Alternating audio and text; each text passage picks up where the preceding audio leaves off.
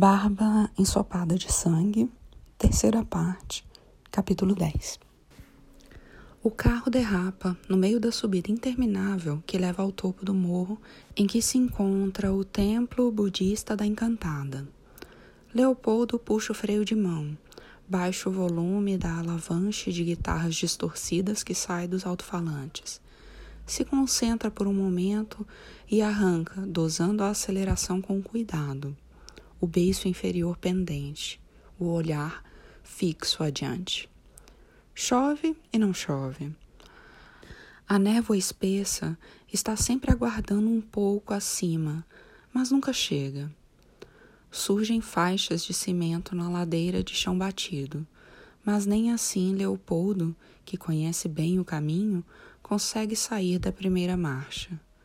Por fim, chegam ao ponto mais alto da estrada e após uma breve descida, o mato abre um terreno cheio de desníveis, com uma estátua do Buda à direita e um acesso de lajotas à esquerda, dando para um templo. Um edifício de dois andares, com telhas portuguesas e paredes de madeira pintadas de um vermelho terroso. Um Jeep 4x4 está estacionado em frente à escadinha que sobe até a porta de entrada. Ainda não são nove da manhã e a luz que consegue permear as nuvens tem a brancura intermitente e onírica de uma lâmpada fluorescente gasta. A estátua do Buda ainda não foi finalizada e está coberta por remendos de concreto escuro em diferentes estágios de secagem. O conjunto da estátua tem mais de 3 metros de altura e o Buda é um pouco maior que um ser humano comum. Seu trono é sustentado por leões esculpidos em relevo no pedestal. A figura está sentada de pernas cruzadas, em posição de lótus, com uma das mãos sobre o colo e a outra erguida, ambas segurando objetos que ele não consegue identificar.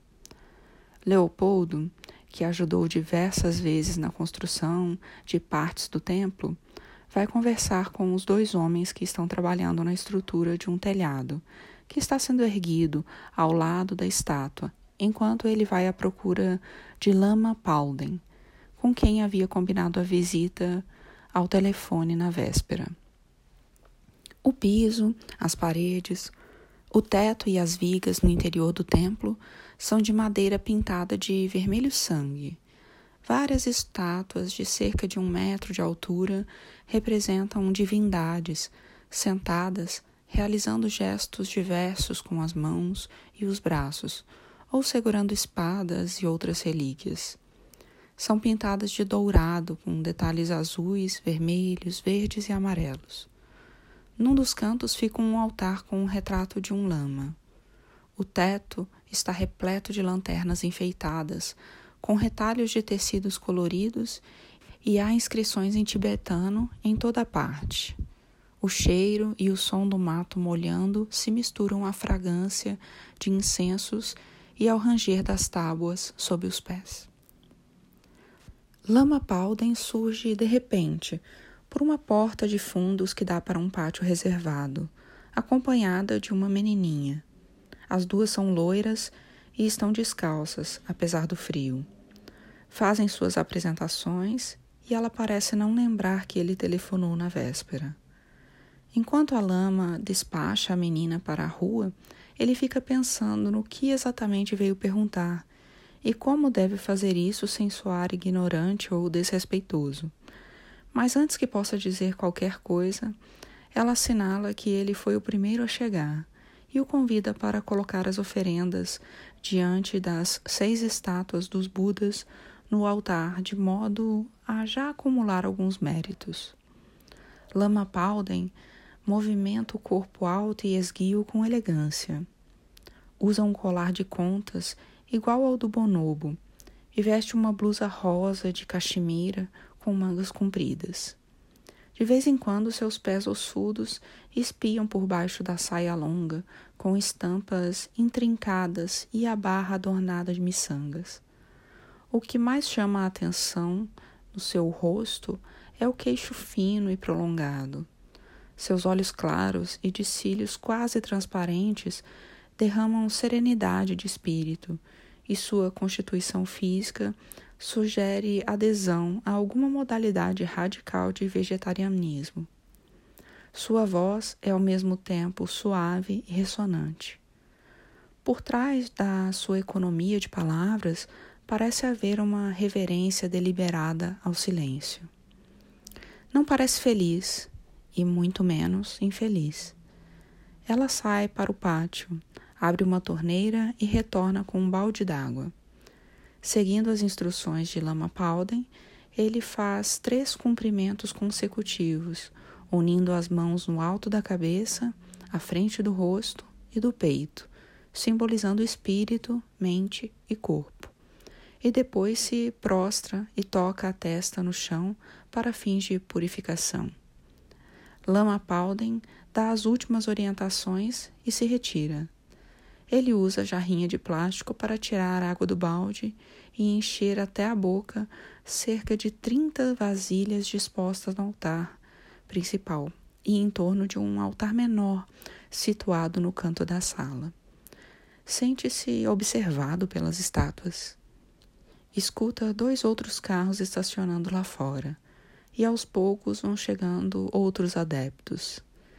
Três senhoras muito bem vestidas e circunspectas, uma dupla de moças que parecem ligeiramente loucas, um casal muito jovem formado por uma brasileira de cabelo curtinho e o argentino cabeludo, um surfista de meia idade típico, com veias saltadas e tatuagens gastas no pescoço e nos antebraços. E por fim, Leopoldo, que entra distribuindo cumprimentos do alto de seu metro e noventa de altura. A prática em si consiste em sentar com as pernas cruzadas em frente a apoios de madeira, expelir ar pela narina esquerda e direita e depois pelas duas juntas, para simbolizar a expulsão do ódio, do egoísmo e da ignorância. Escutar as falas de Lama Pauden sobre a necessidade de escapar das armadilhas do ego e observar a mente e recitar, quase sempre três vezes seguidas, uma série de orações e mantras. Os mantras são entoados com dicção acelerada e monocórdica, às vezes com pequenas variações melódicas, em frases compridas que consomem todo o fôlego. Entre uma sessão e outra de rezas, a lama pede aos adeptos que visualizem esferas de luz saindo das bocas, gargantas e corações das divindades e penetrando em seus próprios. Ele tenta imaginar isso, tenta acompanhar os mantras dentro do possível e se concentrar nos ensinamentos, mas não demora muito para que seu pensamento comece a passear por outros lugares. As árvores gotejam lá fora e alguém dá passos e derruba objetos no andar de cima.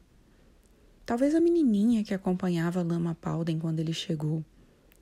Vinha se sentindo atraído por uma série de ideias e conceitos budistas explicados com paciência pelo bonobo. A impermanência de todas as coisas, a ilusão da individualidade, a visão de uma pessoa como nada além de uma configuração fugaz dos componentes instáveis do corpo e da mente, a necessidade de combater a impressão errônea de que somos inteiros, permanentes, duráveis, autônomos e desconectados do fluxo de todas as coisas para conseguir interagir com o mundo de maneira mais espontânea, compassiva e desapegada, para conseguir sofrer menos e fazer sofrer menos. Muitas dessas ideias que lhe eram nomeadas pela primeira vez correspondiam às suas próprias intuições e convicções, mas nada podia ser mais diferente do caminho que o trouxera até elas do que essas leituras repetitivas e meditações em grupo. Mesmo nesse instante de oração e meditação, ele sente o impulso de cessar todo o falatório, eliminar lamas e estátuas e ficar sozinho e em silêncio, com uma parede ou com um horizonte, ou correr e nadar até que a sensação constante de ser uma pessoa se dissolva naturalmente pelo esforço físico extremo e pela conversão de todo o seu pensamento em passadas, braçadas, pulmão, coração. Entende o que essas pessoas buscam? É o que ele busca e o que todos buscam, mas seus métodos são diferentes e talvez, suspeita agora, inconciliáveis. Começa a se impacientar com o ritual. A partir de um certo momento, só deseja que ele acabe. Quando a prática termina, ele fica esperando a lama terminar de conversar com a guria de cabelos curtos sobre enfeites budistas que serão confeccionados para vender no templo, até obter a chance de abordá-la e fazer a pergunta que o trouxe ali em primeiro lugar. Quer saber como os budistas podem falar em reencarnação se toda filosofia promove o desapego a qualquer noção de um ego que persista no tempo. Por que para um ser reencarnar, perdão, renascer, algo do que ele era deve ressurgir mais adiante, ou então nem faz sentido usar esse termo? O bonobo tinha dito que não era bem assim, que o que renasce não são seres, e sim estados mentais, e na verdade a coisa fica bem complicada de explicar a partir daí mas ele não vê diferença nenhuma entre um espírito reencarnado e um estado mental ressurgindo lá na frente e sendo atribuído a alguém que morreu, como se algo da pessoa ainda existisse. Não consegue encontrar as palavras que procura e sabe que sua pergunta está gravitando cada vez mais perto da incoerência total. Mas Lama Pauden escuta com toda a atenção até que ele se canse de falar. Depois ela se limita a dizer que apenas a meditação pode conduzir à certeza racional da existência do karma e do renascimento. O caminho para a iluminação é um treinamento da mente, análogo ao treinamento do corpo. Só a prática revela os ensinamentos, ela diz. As verdades não podem ser entendidas pela ótica racional e dualista do Ocidente ela também ressalta que a iluminação elimina o ciclo de renascimentos e pergunta se ele queria saber mais alguma coisa. Ele fica olhando para ela como se estivesse assimilando tudo isso. Agradece repetidas vezes e se despede. Ela diz para ele não deixar de vir nas próximas práticas. É todo domingo às nove. Leopoldo topa dar uma passeada na pousada do Bonobo que está assistindo a vídeos pornográficos em alto volume no computador da recepção e grita ao vê-los entrar. Capitão Arabe, Leopoldo Bife de Vaca. Já disse para você não me chamar assim, eu não gosto. Tá bom, Leopoldo Bife de Vaca, mas você é bobo mesmo. Vocês me chamam de bonobo e eu não reclamo. Mas você gosta, né? É diferente. Vou inventar um apelido ruim para você. Lá na zona sul de Porto Alegre, também me chamavam de macaco, ébola e pau de veludo. Podem escolher. Mas, e aí, nadador?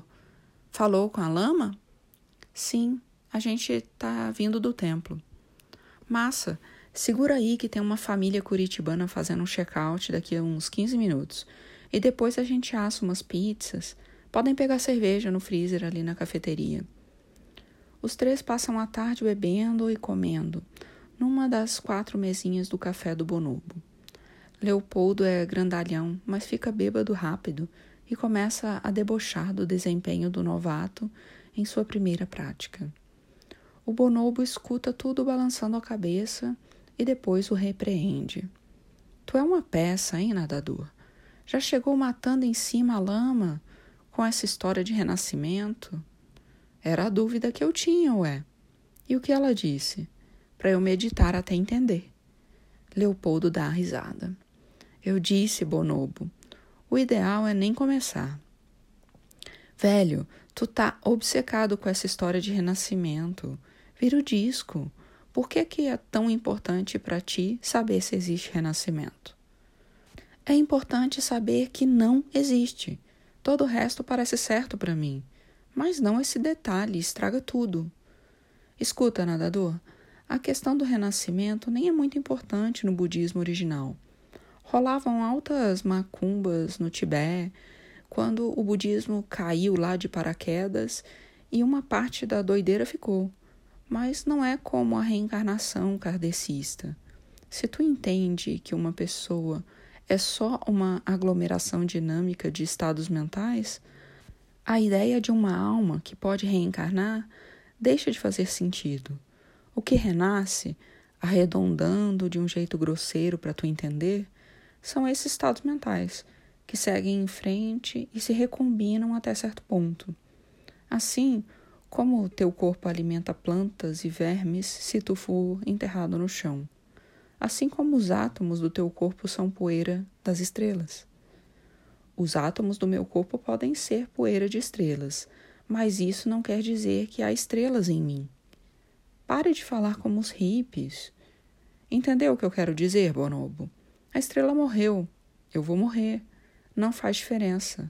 Os átomos não eram dela. Meus estados mentais não são meus. E que porra é essa de mente? Acho que é só um jeito espertinho de acreditar em alma. É o restinho de permanência que os budistas guardam embaixo da cama. Criamos um monstro, bife. Eu avisei antes, o ideal é nem começar. A vida não pode continuar depois da morte. Não pode. Seria ridículo. Se provarem que continua, eu me mato. Mas aí não ia adiantar.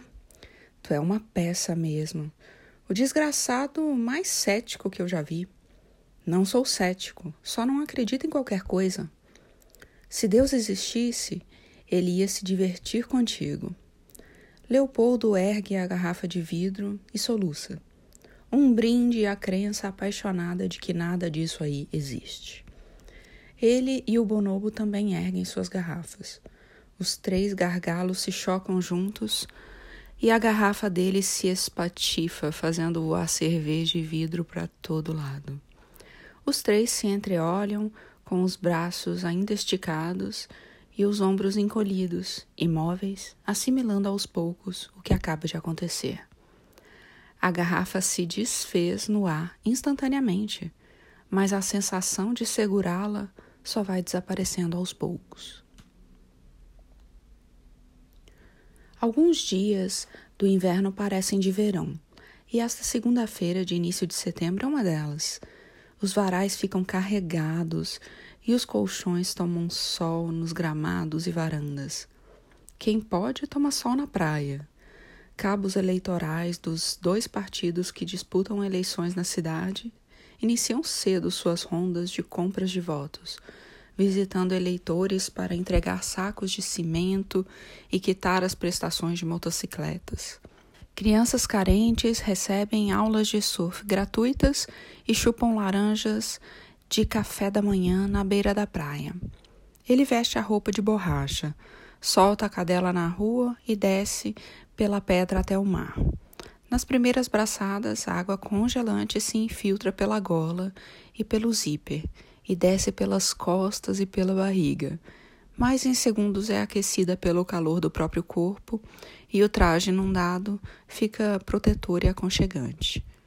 Quando respira para o lado esquerdo, consegue ver a cadela mancando na areia para acompanhar seu avanço entre os barcos de pesca. Não sabe como ela consegue, mas consegue. Na avenida principal, um deficiente mental acompanhado de um monitor corre devagarinho, com a tocha da Semana Olímpica em riste, puxando um comboio formado por um micro-ônibus da APAI, ocupado por demais deficientes que participam do revezamento, e por duas viaturas de polícia com as sirenes piscando rumo a Paulo Lopes, onde a chama será passada adiante.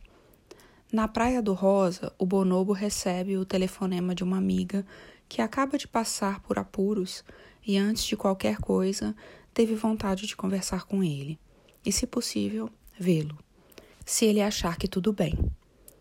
Em sua casa, no Ferraz, uma nativa conversa pelo Skype com um filho de 13 anos que mora com o pai na Espanha e só vem visitá-la nos verões. Um jardineiro tropeça no cadáver de um cachorro que morreu de frio duas noites atrás no canteiro de flores de uma casa de veraneio na Rua dos Flamboyants. Na comunidade que vive isolada nos morros da Encantada, seguindo o calendário maia, uma jovem mineira chora de dor de dente e não consegue deixar de pensar em como continuará sua vida caso o mundo não acabe em dezembro de 2012, como previsto. Ele nada bem pelo fundo e vai sentindo a ondulação aumentar e a superfície encrespar à medida que se aproxima no meio da baía. A roupa de borracha atenua seu medo do oceano, mas o medo está ali e aumenta assim que pensa nele. Tem a sensação de que o oceano quer alguma coisa dele, mas não consegue imaginar o que seria essa coisa. É como se fosse uma informação que esqueceu e nem sabe que sabe. O oceano o interroga e parece sempre prestes a perder a paciência, mas ele sai a tempo de evitar um ataque de fúria. No posto de saúde, a plantonista costura o rosto de um surfista bonitão, que se feriu com a prancha nas pedras da ferrugem, usando pontos de cirurgia plástica para tentar preservar ao máximo sua aparência enquanto a namorada filma o procedimento com a câmera do celular. Um grupo de jovens amigas enfrentando expedientes em lotéricas, farmácias e lojas de roupa troca torpedos, acertando detalhes de uma festinha secreta com champanhe e vibradores para aquela noite. Uma cobra coral passa por cima do pé de um traficantezinho que está fumando maconha no Morro do Siriu, sem que ele perceba. Um piromaníaco tem o carro apreendido por estar dirigindo sem habilitação e decide botar fogo em toda a cidade. Na escola municipal, um adolescente quer conversar de novo com a guria com quem perdeu a virgindade na noite passada, após o bailão do clube campinense, mas não tem certeza do nome dela. O dono de uma lanchonete na saída da cidade soma as notas fiscais no fim de semana e liga para a esposa para contar que a inclusão do rodízio de pizza à noite trouxe lucro no inverno pela primeira vez em três anos. Nas salas comerciais de uma pequena galeria da avenida principal, uma designer ajusta os vetores do logotipo de uma boutique de surf. Uma advogada encharca um maço de cigarros quase cheio na torneira da pia do banheiro, para em seguida jogá-lo na lixeira e um professor de Pilates pendura um aluno de cabeça para baixo na parede usando ganchos e cintas. Ele está nadando sem olhar para frente há minutos, quando sente uma coisa estranha. Ergue a cabeça e se depara com o que parece ser um rochedo, mas em seguida revela ser uma massa negra e vergurrenta de uma baleia franca boiando a 20 ou 30 metros de distância. Sua primeira reação é recuar de pânico, mas vai se acalmando enquanto observa o animal imóvel. Deve ser uma das últimas baleias da temporada e está incrivelmente perto da praia, talvez 70 ou 80 metros. Avista a cadela como um pontinho azulado com as pernas na areia e um punhado de humanos admirando o cetáceo na praia. A baleia espirra um jato e ele sente um calafrio. Logo em seguida surge outro jato menor, mais agudo e chiado, e ele percebe que há um filhote perto da mãe, fora de vista, do lado oposto ao dele. A baleia não parece perturbada e é impossível saber se ela o vigia. Sua enormidade é intimidadora, mas ela transmite calma e cumplicidade. O dorso emerge e submerge ao redor das ondas, refletindo o azul do céu, e as nadadeiras abanam para fora d'água. Ocorre a ele que a baleia está amamentando e que o filhote provavelmente é recém-nascido. Quando começa a sair da água, a cadela se atira contra as ondas no raso e vem ao seu encontro. Ele brinca um pouco com ela na areia e de repente todos em volta suspiram admirados. A baleia começa a dar rabadas na água. Uma moça sorridente parada ali perto diz que a baleia está feliz por causa do filhote. Cada golpe espirra montanhas de água e produz uma conclusão agradável. A baleia começa a ir embora e ele também volta para casa andando devagar com a cadela manca no encalço. Ela já consegue andar distâncias grandes, mas ainda tem dificuldade para correr. Para os lados da cidade, ele avista uma coluna de fumaça cinzenta e depois outra. É fumaça demais para ser apenas lixo queimando em terrenos baldios. Na praia do Silveira, um homem surfa sozinho nas ondas da laje de pedra no canto sul. O mar está calmo e a ondulação baixa. Não há mais ninguém na praia e a sensação de solidão bate de repente, com uma mistura de êxtase e terror. É um dia de inverno que parece de verão. Sentado em cima da prancha, ele mexe os dedos dos pés dentro da água gelada e imagina que não há mundo do outro lado dos morros. Uma gaivota aparece do nada e começa a voar em círculos sobre sua cabeça. O pássaro é todo branco e ele pensa que talvez não seja uma gaivota. Não sabe dizer. Os círculos vão ficando mais fechados e, sem mais nem menos, o surfista tem certeza de que está recebendo um aviso para sair imediatamente da água. Vinha detectando uma série de variações muito sutis no mar, fenômenos invisíveis e difíceis de descrever. O fundo pedregoso começa a borbulhar. Rema com toda a força em direção à beira, eletrizado pelo medo. Mirando um ponto fixo da areia. Quando já está no raso, correndo com água pelos joelhos, finalmente olha para trás e vê ondas gigantes quebrando na laje. As ondas que dali em diante acreditará que o teriam afogado. Passa toda a tarde de trabalho na piscina, pensando no que vai dizer para o Panela, e quando chega a hora, diz apenas que deseja abandonar o emprego. Se possível, somente por um tempo. Panela não quer aceitar. Quer aumento? Não é por isso. É porque Tô precisando dar um tempo. Quando tu quer sair? Agora. Tu sabe que não funciona assim. Preciso de um mês de aviso prévio. Um careca de torso atrofiado e pernas finas dá berros animalescos nas últimas repetições de uma série de elevações laterais. Joga os halteres no piso de madeira e sai bufando e andando em círculos na academia de ginástica ao lado da recepção. Débora revira os olhos e volta ao joguinho que está jogando no celular. Um mês é demais para mim. Preciso de pelo menos duas semanas para achar outra pessoa.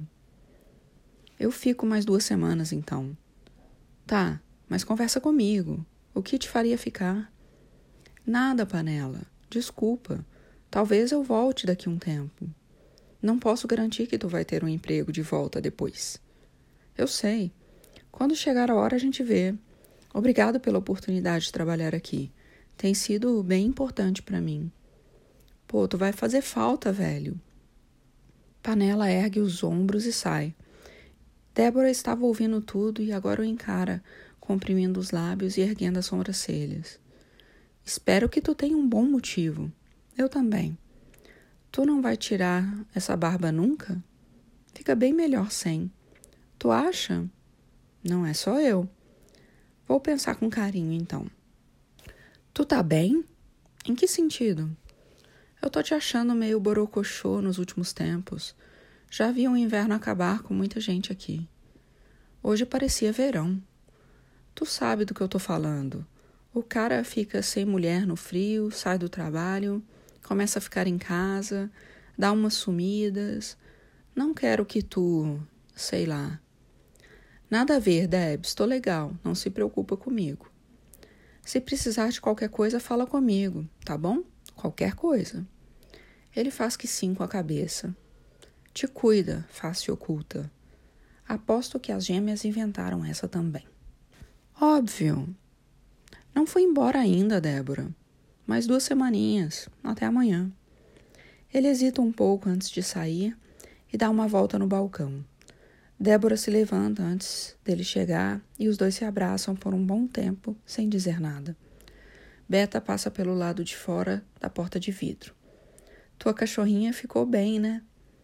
Ela tá ótima. Hoje vim andando devagar e ela veio até aqui comigo. Me disseram que ela nada contigo lá no fundão. Ela entra um pouco, sim, mas não vai até o fundo. As pessoas exageram. Relata a Débora seu encontro matinal com a baleia, e ela não parece particularmente impressionada. Já passou a mão numa baleia franca quando estava surfando na ferrugem, quatro invernos atrás, e viu golfinhos que perseguiam um cardume de tainhas saltarem a um palmo de seu nariz. Ele se dá por vencido e se despede. Pede um X na carrocinha do estacionamento do supermercado Silveira come o sanduíche sentado na mureta da calçada e, quando começa a andar para casa, já é noite completa. O Al Capone está aberto como sempre e ele toma uma cerveja na mesinha da rua. James Joplin toca baixinho no alto-falante e ele lembra de uma coletânea em fita cassete que gostava de escutar no Walkman, indo de ônibus para o colégio. O garçom Rastafari afaga o pescoço de Beta e olha para os dois lados da avenida como se algo pudesse acontecer. Há um casal do lado de dentro e dois homens perto dele, numa mesa da rua. Todos sabem que essa noite de inverno já acabou faz tempo e irão embora logo. Nenhum desconhecido conversará com ele. Nenhuma conversa ultimamente. Mastiga os amendoins salgados, mata a cerveja rápido e paga a conta. Caminhou pouco, mais de uma quadra na direção do mar, quando um blackout apaga a cidade. A avenida principal vira um túnel escuro de vento gelado. A vista se adapta à noite de lua nova e aos poucos a luz das estrelas fica perceptível e desenha um mundo de silhuetas. A caminho da praia, escuta somente as patas da cachorra raspando o asfalto. O mar negro ressona no escuro, como um grande animal dormindo, as ondas quebrando ritmadas numa suave respiração. Vultos solitários passam caminhando na areia. Não se pode dizer de onde nem para onde. Lampiões a gás iluminam o interior de alguns dos galpões dos pescadores. Carrega Beta pelos degraus da escadinha, combalida e a põe no chão novamente na trilha. A brasa de um cigarro revela a aproximação de mais três ou quatro vultos, vindo em direção contrária, e quando se cruzam, um pouco antes de seu apartamento, ele recebe um punho com toda a força no rosto e cai sobre a faixa estreita de grama que separa a trilha das pedras. O pouco que podia enxergar desaparece e sua cabeça inteira lateja. Enquanto procura se orientar, escuta Beta Gania. Consegue ficar em pé e avista as figuras já cruzando o pequeno trecho da areia que separa o fim da trilha do acesso à praça. A válvula da dor abre e ele sente o olho esquerdo aumentando de tamanho. Beta está encostada em suas pernas. Ele se agacha e afaga a cadela, que parece ilesa. Deve ter levado um chute faz menção de gritar alguma coisa e ir atrás do agressor.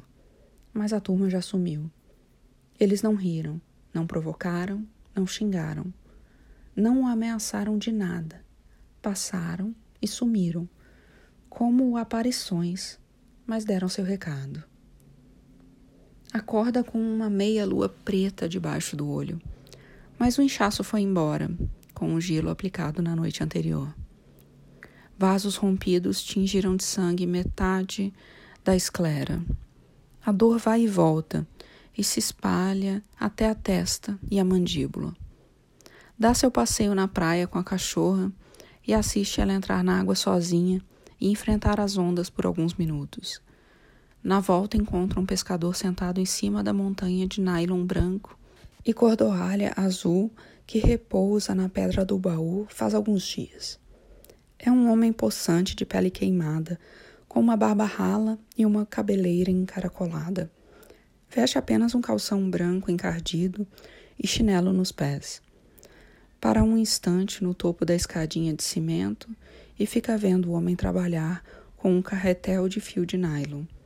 Um pequeno canivete e uma espécie de agulha de plástico para costurar os pedaços da rede de pesca com movimentos rápidos e hipnóticos, como os de um ilusionista. O pescador desvia a atenção do trabalho apenas por um segundo para espiar seu observador e sorri com um canto dos lábios. Tropeçou? Tomei um soco de graça ontem à noite. Quem que foi? Nem vi. Foi na hora que faltou luz. Quase não te reconheci com esse barbão aí. Vistoria o pescador uma segunda vez em busca de sinais que recordem sua identidade, mas não encontra nada. Quer perguntar, mas sente um orgulho lhe tapando a boca. Aquele orgulho que Jasmine havia denunciado. O leão no trono. Sente falta dela, de tudo o que imaginou que viveria com ela. Desculpa, mas a gente se conhece? É Jeremias, dono do poeta o barco que estava sendo consertado em frente à pedra na sua primeira manhã ali no apartamento. Senta na escadinha e pergunta como foi a temporada de pesca. Fraquinha, fraquinha, diz o pescador. Cada ano há menos peixe. Agora é época de anchova, mas não tá dando nada.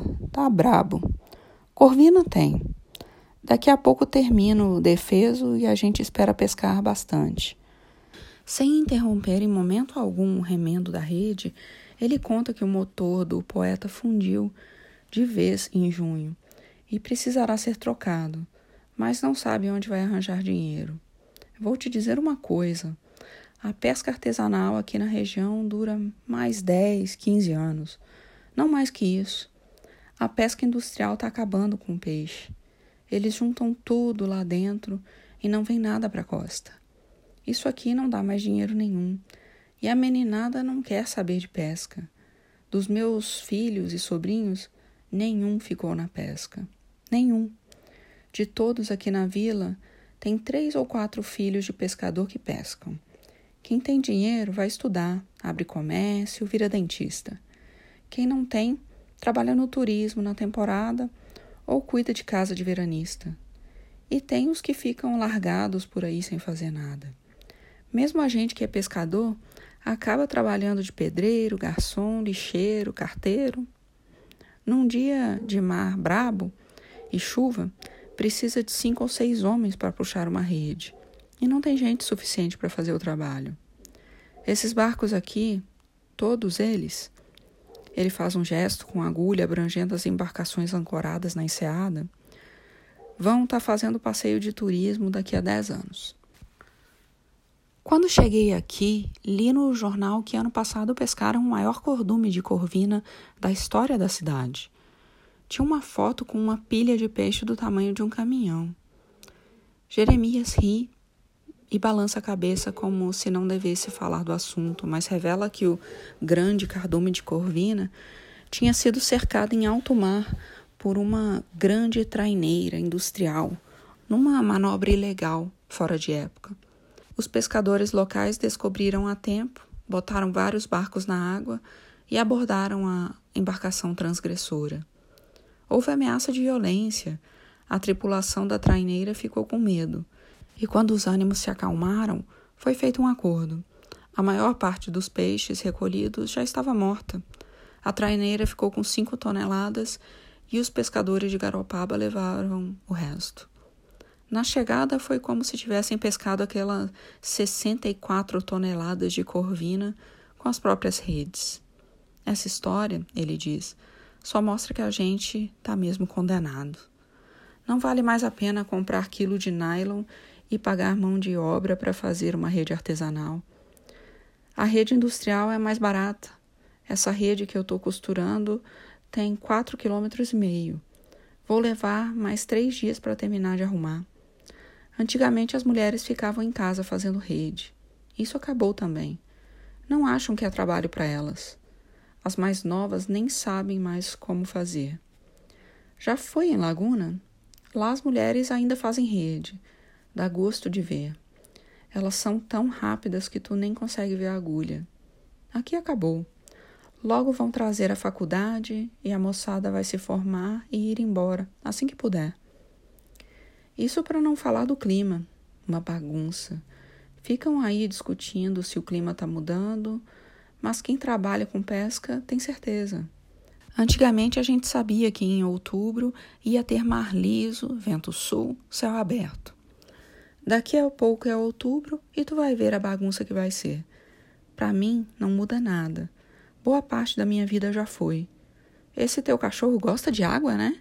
Entra fundo junto contigo, eu vi. Ela entra. Foi atropelada e ficou com as patas meio paralisadas. Fui ensinando ela a nadar e agora tá quase boa. É mesmo? Cada coisa. Nunca tinha visto nada parecido. Ela vê o dono nadando o tempo todo. Vai ver que pegou gosto de mim. Vai ver que é de família. Os dois trocam um sorrisinho. Não sabe mesmo quem te deu essa bordoada aí? Não dava para enxergar. Acho que era uma gurizada que vai para as pedras passar o tempo. Se ficar sabendo quem foi ou se acontecer de novo, me fala. Tá bom. Conheço todo mundo. Obrigado. Ele se levanta e estica as costas. Até mais, Jeremias. Ia dar uma nadada, mas ficou tarde. Vou fazer almoço e trabalhar. Bom trabalho aí. Jeremias acena com a cabeça, sem desviar os olhos da rede e da agulha. O pescador fica ali, do amanhecer ao entardecer, durante três dias, sentado na mesma posição, fazendo remendos de costas para o mar e no quarto dia a rede desaparece. Vai cumprindo suas últimas tardes de trabalho como professor de natação, sem conseguir esconder que sua cabeça está em outro lugar. O afinco com que costuma orientar e corrigir seus alunos dá lugar a um desligamento sorumbático. Tábua, o sócio de panela na academia, faz uma de suas raríssimas aparições e lhe diz que se é para fingir que trabalha, o melhor é ir embora de uma vez. Certa manhã, o carteiro narigudo e esquelético lhe entrega um envelope que não é da fornecedora de luz nem da telefônica. A primeira correspondência pessoal que recebe naquele lugar é de Jasmim. Dentro há uma cartinha escrita à mão, com letra espaçosa e uma fotografia que ela tirou na ferrugem com a câmera virada para eles. Olá, peixinho. Tu pediu uma foto minha, mas estou enviando uma de nós dois, porque quero que tu lembre do próprio rosto também, sempre que quiser lembrar do meu. Tu é muito bonito. E suspeito que sabia muito bem disso. Estou ajudando a minha mãe no restaurante enquanto decido o que faço da vida. A maldição do tesouro não me pegou, espero. Comecei um projeto para tentar um mestrado no Rio de Janeiro. Estou me resignando em ser sozinha e torcendo para que tu não demore para achar a pessoa que tu procura. Não fiz nada por mal e espero que não guarde rancor. Adorei passar pela tua vida. Tomara que a Beta esteja bem e correndo contigo pelas praias. Gosto de lembrar de como tu cuidava dela. Guarda bem essa foto. Um beijo. J. Na foto estão sentados numa mesa do bar do Zado ao entardecer. Ela está vestindo uma blusinha de frente única, branca, com flores amarelas e brincos de argola. Os cachos despencando pelos ombros, um piercing de argola na orelha esquerda, a pele negra iluminada de matizes dourados, as narinas largas e infladas, olhos pequenos, boca volumosa brilhando de protetor labial uma certa gravidade no olhar, a boca entreaberta mostrando a ponta dos dentes brancos, mas sorrindo apenas de leve, como se estivesse mais admirada que feliz. Ele está sem camisa, descabelado, barbudo e com um sorriso extremo aberto de lado a lado. E num primeiro momento ele pensa que ela enviou uma foto de si mesmo ao lado de outro cara, mas só pode ser ele mesmo. Todas as manhãs corre descalço até o Siriu e pedala até a Silveira e atravessa a praia a nado, enxergando os cardumes tímidos nas águas translúcidas, que são o primeiro e único indício da aproximação da primavera, naquela semana de frio seco e persistente. Beta agora fica solta na rua o tempo todo e nunca se afasta muito de casa, a não ser nas caminhadas logo após o amanhecer, quando manca pela praia, com desenvoltura cada vez maior e nada entre as ondas, como nenhuma pastora australiana jamais nadou.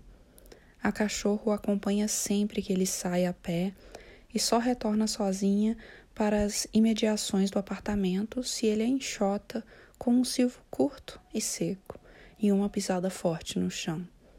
Um dos signos da nova linguagem que vai substituindo aos poucos a anterior, estabelecida durante a década e meia de convívio do animal com seu pai. As corridas longas e frequentes na areia fazem aparecer uma dor em seus joelhos pela primeira vez em anos. Passa as noites na cama comendo macarrão ao molho ou arroz com carne direto da panela, com sacos de gelo nos joelhos, jogando FIFA Soccer no PlayStation, com as persianas e vidros fechados dentro do quarto escuro e um pouco mofado. Sente fome a toda hora e passa a andar com barras de chocolate e pacotes de biscoito no bolso. Toda vez que sai de casa, se sente observado e passa a evitar as trocas de olhares. O sono o atinge e passa como um raio. Compara seu rosto no espelho com a foto do avô e percebe que sua barba está um pouco maior que a dele, seu rosto mais bronzeado, magro e envelhecido. Nunca esteve tão semelhante ao da foto, e toda vez que acorda após a noite fulminante, tem a sensação de que passou as últimas horas sonhando que era o avô perambulando pelos morros e costões em tardes repletas de relâmpagos, respingos de chuva, espirro das ondas quebrando nas pedras, manadas de vacas abrindo trilhas, trovoadas no mormaço, carpim farfalhando por cobras, aves negras em fuga, eventos oceânicos. A chuva chega de mansinho, ninguém pensa nela, e não há motivo para acreditar que não irá embora daqui a alguns dias, como sempre. As últimas baleias partem com suas crias rumo aos mares antárticos, e com elas se vão também os últimos turistas do inverno. A notícia de que ele se desligará da academia corre entre os alunos e começam a aparecer convites para passeios e jantares de despedida que ele dispensa gentilmente com mentiras. Depois de um certo ponto, nem lhe ocorre recarregar a bateria do celular. Na manhã de sábado, em que encerra sua breve carreira de professor de natação na Academia Swell, há uma agitação anormal na cidade.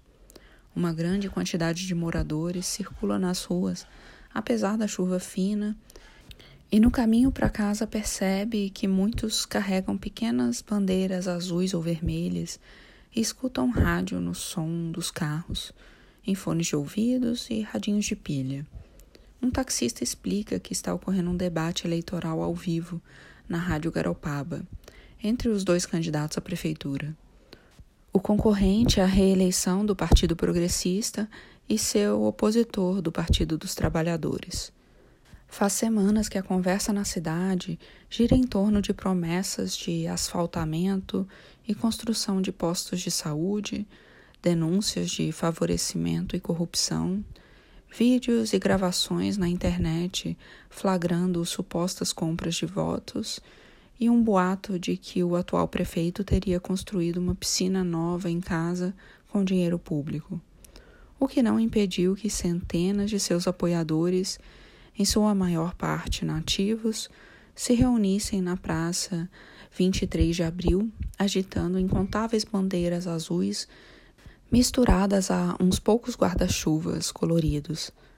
A sede da Rádio Garopaba fica numa sala anexa à igreja matriz, e o acesso à grande escadaria está bloqueado por uma fita e dois guardas. O carro de som retransmite o debate em volume estratosférico, e a cada resposta boa de seu candidato, o povo aplaude e comemora com gritos de apoio e palavras de ordem.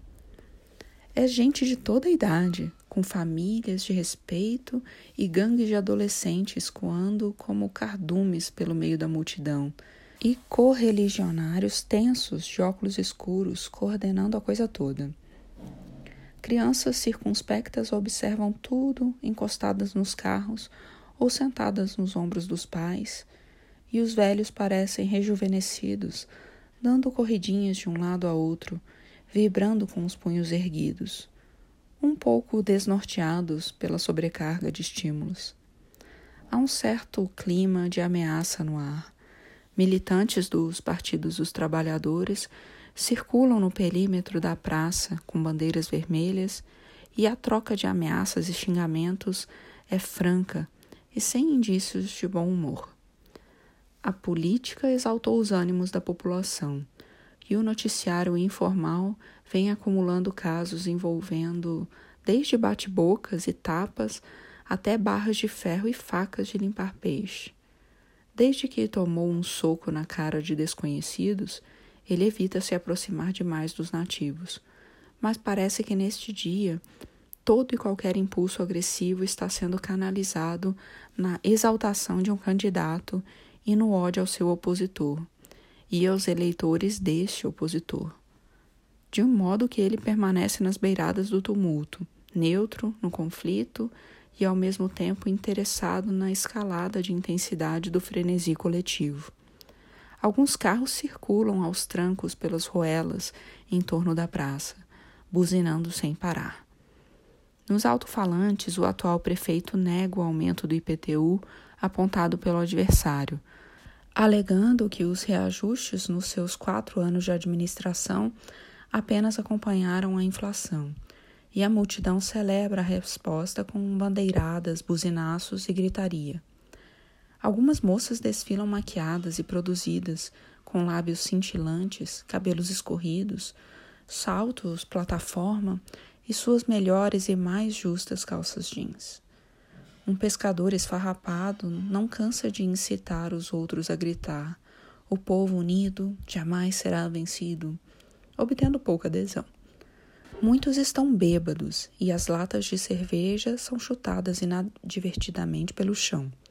A chegada inesperada de dois carros de partidários da oposição gera bulício. Os petistas agitam bandeiras vermelhas pelas janelas e tentam abrir caminho com um veículo na rua ocupada. O povo na praça começa a cantar: É o desespero, é o desespero. O alarido é tamanho que já não se pode escutar o debate. Começam a colar adesivos azuis nas latarias dos automóveis invasores.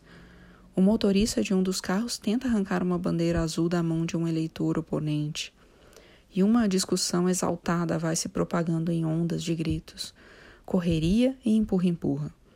Os pais começam a tirar seus filhos do local, mas em pouco tempo a briga é apartada por mediadores e os dois automóveis passam no caminho aberto pela multidão e somem na primeira esquina. O candidato petista fala mal dos médicos de Garopaba isso dá munição à metralhadora retórica do atual prefeito, que sai vitorioso do debate. Logo se podem avistar os dois oponentes dando declarações à imprensa local no pátio de entrada em frente à igreja. Lá no alto do morro, e minutos depois, os dois começam a descer a escadaria. O candidato petista faz uma retirada discreta, enquanto o atual prefeito saboreia cada degrau e abre os braços como um imperador indo ao encontro do povo ao som de seu jingle de campanha. É um homem grande que lembra um ator de cinema americano, um dos que são assassinados em um poderoso chefão. Enquanto o prefeito pega uma criança no colo, uma nova briga estoura entre militantes oponentes do outro lado da praça que dá para a praia. Ele está um pouco afastado do centro da confusão, mas consegue ver a troca de socos envolvendo homens e mulheres e um sujeito indo ao chão com uma rasteira e levantando em seguida. A polícia age rápido e a briga se reduz a grupinhos retrocedendo e proferindo xingamentos e ameaças. Nesse meio tempo, começou a se formar uma carreata liderada pelo carro de som. Ele compra uma cerveja na lanchonete da esquina da praça e vai acompanhando a fileira de carros e pedestres que rumam em direção ao centro da cidade. Não demora muito para que dezenas de carros e centenas de motos e bicicletas formem uma longa serpente se arrastando das ruas estreitas da vila até a avenida principal, passando em frente ao posto de saúde. A chuva intermitente vai encharcando os participantes aos poucos. Buzinas, motores acelerados, até o fundo e estouros de escapamento se somam ao jingle repetitivo numa sinfonia infernal. As motos tomam a dianteira pela avenida principal em direção à saída da cidade, quase todas montadas pelo piloto e um caroneiro agitando uma bandeira. Em sua esteira segue uma fila de carros de passeio, picapes e jipes abarrotados de gente. Um desdentado viaja na caçamba de uma caminhonete, caindo aos pedaços, golpeando o teto do carro sem parar, com uma roda de bicicleta. Algumas pessoas vão sentadas nos capôs ou trepadas nas traseiras dos veículos. A carreata se transforma num desfile escatológico que é apreciado com espanto pelos moradores não envolvidos que assistem aos rebuliços nas calçadas ou nos jardins das casas. Os homens assobiam para as gostosas encharcadas de chuva que se inclinam para fora dos carros, oferecendo o decote das blusinhas, e os mais velhos tomam chimarrão e fumam, observando tudo com uma expressão meio entediada. Todo mundo parece prestes a bater o carro, cair da moto ou a começar uma briga. Acompanha a carreata até perto da esquina do Banco do Brasil. A chuva aperta e ele se dá por satisfeito. Toma mais duas cervejas no caminho de casa e num dos botecos estão dizendo que alguém tentou dar uma facada num eleitor oponente e acertou o braço de uma criança de raspão. Outro homem se gaba de ter vendido o voto aos dois candidatos no mesmo dia e confessa que ainda não decidiu em quem vai votar. Quando ficam sabendo que ele é de Porto Alegre, perguntam como anda a eleição por lá. Ele se levanta, soluça e diz que não faz a menor ideia e paga a conta no balcão. Depois se volta de novo para a mesa ocupada e olha rapidamente para o rosto de cada um dos homens sentados. Eu conheço algum de vocês? Aos poucos eles vão dizendo que não. Foi um prazer, então. Adeus, senhores. Caminha de volta para a vila no rastro de silêncio. Bandeiras, gases de escapamento e latas de cerveja deixado pela carreata. O jingle, a gritaria, os motores e as buzinas vão ficando para trás, até sumirem de vez.